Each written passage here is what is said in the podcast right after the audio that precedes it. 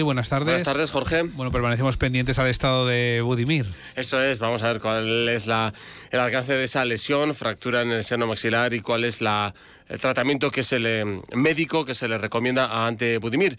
Vamos a centrarnos en analizar el partido, el empate de Osasuna en Las Palmas contra la Unión Deportiva en compañía de Fernando Baraso y Iñaki Martínez en caliente caliente gracias al asador Catuzarra. Todo esto en un gran día para donar sangre, porque en realidad cualquier día, aunque en lo climatológico esté malo como hoy, pues es un buen día para acercarse al banco de sangre o a las unidades móviles y donar sangre. En la página web de Adora tienen ustedes toda la información precisamente sobre por dónde, qué días de la semana van y en qué horarios esas unidades móviles eh, y también toda la información para convertirse en donante de sangre. Hasta las 3 de la tarde les acompaña Javier Salegui en Onda Deportivo y en Caliente Caliente hasta que llega la información de Navarra. Buenas tardes. Navarra en la Onda. Javier Saralegui, Onda Deportiva. Participa en la octava edición del Medio Maratón Zubiri Pamplona Iruña el próximo domingo 24 de marzo.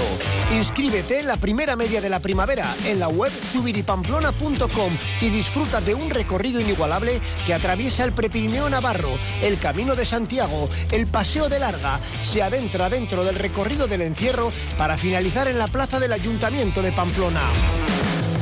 Promueve Diario de Noticias. Patrocinan CaixaBank. AENA, Ayuntamiento de Pamplona, IMQ, Centro Porsche Pamplona, Magnesitas Navarra, Interesport, Lacturale y Joma. Colabora Onda Cero y Europa FM.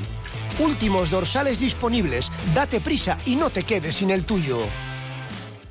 Nuevo Renault Clio. Nuevo Renault Clio. Nuevo Renault Clio. Nuevo Renault Clio por 99 euros al mes. Ah, nuevo Renault Clio híbrido. 145 caballos por 99 euros mes. Nuevo Renault Clio.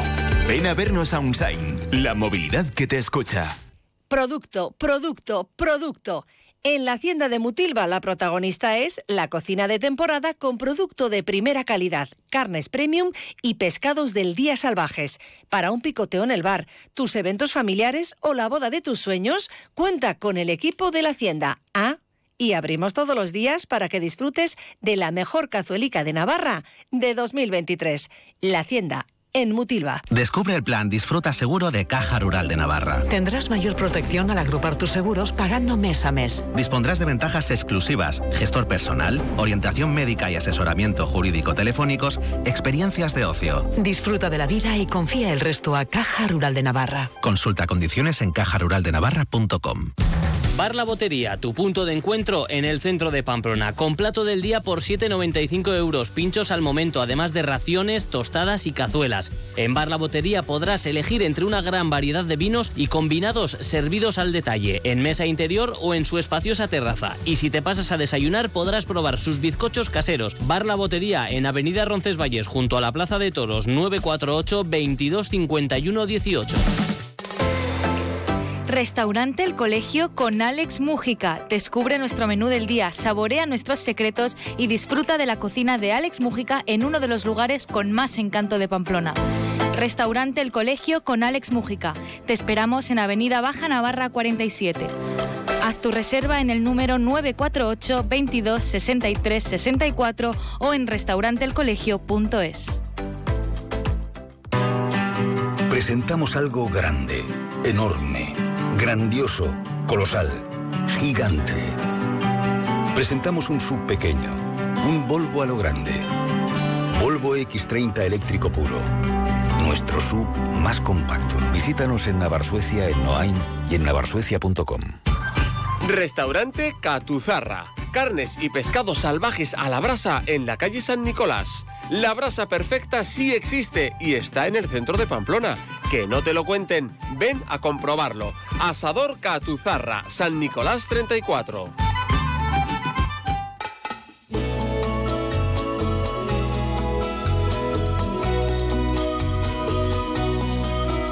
Caliente, caliente. Javier Saralegui, Onda Cero.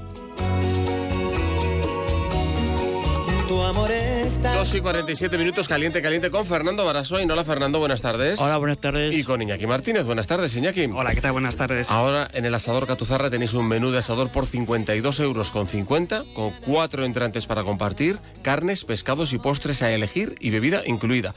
Deliciosos pescados frescos a la brasa, carne a la brasa en el Catuzarra, abierto todos los días de la semana, mañana y noche, que lo sepáis. Bueno, Osasuna mm, también está todos los días de la semana currando, excepto hoy y mañana que tienen descanso y pendientes de qué le pasa a Budimir, de cuál es el alcance de la lesión, como decíamos antes. Pero se ha traído un empate de, de Las Palmas. Un empate que, ¿cómo valoras, Fernando? ¿Bien regular? Bueno, siempre que se puntúe es bueno, ¿no? Lo que pasa que, claro, ahora estamos en una disyuntiva de que felizmente para abajo no miramos, podíamos mirar para arriba, claro, y, y si ves desde esa perspectiva, pues el punto se queda un poco corto, ¿no? Cuando creo que Osasuna pudo haber ganado, porque Las Palmas, a los momentos muy puntuales, no fue superior, ¿no? Entonces ahí estamos ahí en un sí pero no, un sí pero no, que es un poco lo que me temo que puede pasar en los próximos meses, ¿no? En cuanto ya las matemáticas digan que que está salvado, que va a ser más pronto que tarde, pues entonces, ¿qué va a pasar? ¿no? Ese, esa, es, tengo miedo a ese poco aliciente que pueda haber en los últimos partidos para, para bajar al Sadar. Entonces ya bajaremos por rutina, ¿no? Pero ya siempre nos, como hemos sido siempre tan sufridores, siempre pensamos que tenemos que tener algo para, para, para motivarnos, ¿no? Pero bueno, evidentemente, si el año pasado estábamos contentísimos con la temporada y este año a día de hoy solo tenemos un punto menos, pues como para quejarnos, ¿no? Solo un punto menos que la temporada Sí, pasada a estas sí, sí, alturas. creo Ah, no que había sí. caído yo en Sí, eso, sí, sí. Creo que si no he escuchado mal, No, un punto menos hasta a la altura de esta jornada que la temporada pasada. Entonces, fíjate, como para no decir, No, no, decir nada. con, con 7 de 9, Iñaki, de los últimos tres partidos se ha enderezado el rumbo bastante, claro. Claro, cambia el panorama. A mí también la verdad es que el punto me, me sabe a poco. Me sabe a poco. Y eso que Osasuna tampoco creo que hizo un partidazo, un partido como para tirar cohetes, pero, pero sí que es verdad, por el devenir del partido, siempre que empiezas eh, marcando primero, eh, según qué jugadas que seguro luego analizaremos eh, que se podrían igual a lo mejor haber pitado de, de manera diferente, pero bueno, eh, sí que es verdad que sabe a poco, sobre todo porque es un rival al que la- el- le hubieses dado caza en la, en la tabla clasificatoria y luego además tienes un partido contra el Alavés muy importante porque si además si sacas algo positivo pues ya dejas eh, abres una brecha con ese rival con los de abajo y ya pues sí que realmente pues puedes empezar a mirar un poquito más hacia arriba. Teniendo en cuenta cómo es el rival y cómo está jugando, que para mí sigue siendo el equipo revelación de la liga recién ascendido y, y que quiere jugar a fútbol, ¿eso le da un poco más de valor al empate quizás? ¿O, Sí, o te puede ver. la sensación de haber empatado, recibido el empate a los tres minutos de marcar? Yo creo que es, eh, a ver, es más el, el error de recibir el, el empate, a- en- además en esa jugada, ¿no? Que, que defensivamente, pues hay una línea que está bien, pero que la línea que tiene que venir por detrás, yo creo que, pues, on- quizás le falta acompañar la jugada. Pero yo creo que es más esa sensación y sobre todo que, eh, o sea, Las Palmas es, es evidentemente pues un, un equipo, la, la revelación ahora mismo de la liga, por cómo está jugando, por cómo está en la tabla clasificatoria y eso también pues le da mérito ¿no? a ese empate pues porque tiene un trabajo detrás pero quizás a lo, al- a lo que me refería es que a nivel ofensivo quizás no fue el partido más brillante de Osasuna Y eso que en la segunda parte, bueno, la primera parte a mí no me gustó nada de, de partido de fútbol, ¿eh, Fernando? O sea, no, no, no, no, no, no tuvo nada por parte de ninguno de los dos equipos, más que quizás anularse el, el uno al otro. En la segunda raíz de los goles sí que hubo ya más jugadas, más ritmo, el partido más abierto, y ahí reconoció García Pimienta que, que se le había atascado a, a su equipo el sistema de Osasuna y, y el correcalles que, que quiso más Osasuna que, que la Fue una pena que empatase Las Palmas tan pronto, ¿no? Porque si Osasuna hubiese asentado un poco resultado, parecido a lo que pasó con la Real en Donosti, ¿no? Entonces, si se hubiese ah, aguantado un poco más, pues a lo mejor hubiese llegado otro posible gol. Entonces, es evidente que el partido fue, estuvo más entretenido en la segunda parte, y eso que la primera hubo los dos posibles penaltis, ¿no? Incluido la sorpresa de que el árbitro va al bar y se mantiene en su que no es lo habitual, ¿no? Para mí son dos jugadas que para mí no son penalti clamorosos ninguno de los dos, pero sí es un penalti clamoroso el que le hacen a Catena, es que solo lo de Catena, lo de Catena que que me atrevo a decir que el árbitro pudo no verlo, pero es que el VAR no me explico cómo el VAR no puede avisarle de un agarrón tan y no me sirve claro. de que de que aplicase la de la ventaja al tiro de Ibáñez Porque- que casi va que casi va a gol, claro. Ya no sabemos Eso nada no, no eso, ahí no hay ninguna ley posible de ventaja, evidentemente, eso sería desventaja. Pero esa jugada es de entrar el bar, ¿no? Claro, Porque es que si el árbitro, no la ve, el árbitro no lo ve, que es posible que no lo ve- ojo que yo la vi la repetición, ¿eh? En movimiento, también, en el movimiento del partido en vivo, yo no vi nada, ¿eh? Pero entonces, claro, si eso es para mí es una jugada clásica, o sea, clásica no, de bar con mayúsculas, vamos. Y nueva terminología, Fernando, penalti residual, que no sé qué quiere decir. ya te he leído, ya te, he- ya te he- ya te he leído en la que se lo prensa. dijeron a y, Yagoba, pues, como- que sí, es, sí, sí, es sí. supuestamente un penalti que se comete cuando el balón ya no está, por lo tanto no interviene en la jugada, por lo tanto, aunque ha sido falta, no pitamos penalti, algo así. se Pues Habrá que ir a la universidad a arbitrar otra vez, pero yo esas, palabras- esas, esas palabras ya no sé lo que se inventa para justificar lo injustificable. ¿no? A mí, Por eso el error importante del VAR para mí es clamoroso. Eso sí que es un penalti, pero vamos, es que hay fotos, ya no es que en las fotos te pueden engañar, no, no es como en vivo, pero es que Sí, la agarra, sí, la agarra, y esa imagen que hay detrás de la portería del portero de Las Palmas es que es de libro. Y, claro, y luego los jugadores de Osasuna tampoco dicen ni buenas tardes. Entonces, claro, si hubiesen ido a por el árbitro, a lo mejor el árbitro en la jugada, por lo menos, por lo menos hace el gesto de que está. Sí, pero sí. es que ni eso. Ni eso. Y en la, en la primera acción, que además era en minuto 7 de partido, Iñaki, esa Herrera, bueno, es una pérdida de, de balón de Moy Gómez que provoca un contragolpe y Sergio Herrera va a, a por todo con, con Marvin y se tira a- al suelo, al césped y no llega a tocar para nada el balón. Yo, ente- yo me- a mí me parecía penalti, yo pensaba que iba a pitar penalti el colegiado de Munera Montero, que tuvo el temple de pedir 75 repeticiones de la jugada porque él no veía claro si, si se había caído o se había tirado eh, Marvin. Luego veíamos que con la rodilla le había dado Sergio Herrera y uf, una jugada muy al límite. Yo, si pita penalti, no puedo decir ni mu. A ver, es una jugada muy complicada. Yo creo que, primero de todo, yo creo que Sergio Herrera se equivoca al salir. Tanto porque yo creo que es un- una, una posición que tampoco llevaba tanto peligro porque podía llegar a cubrir un. Ahora mismo no me acuerdo qué defensa era, pero que podría llegar.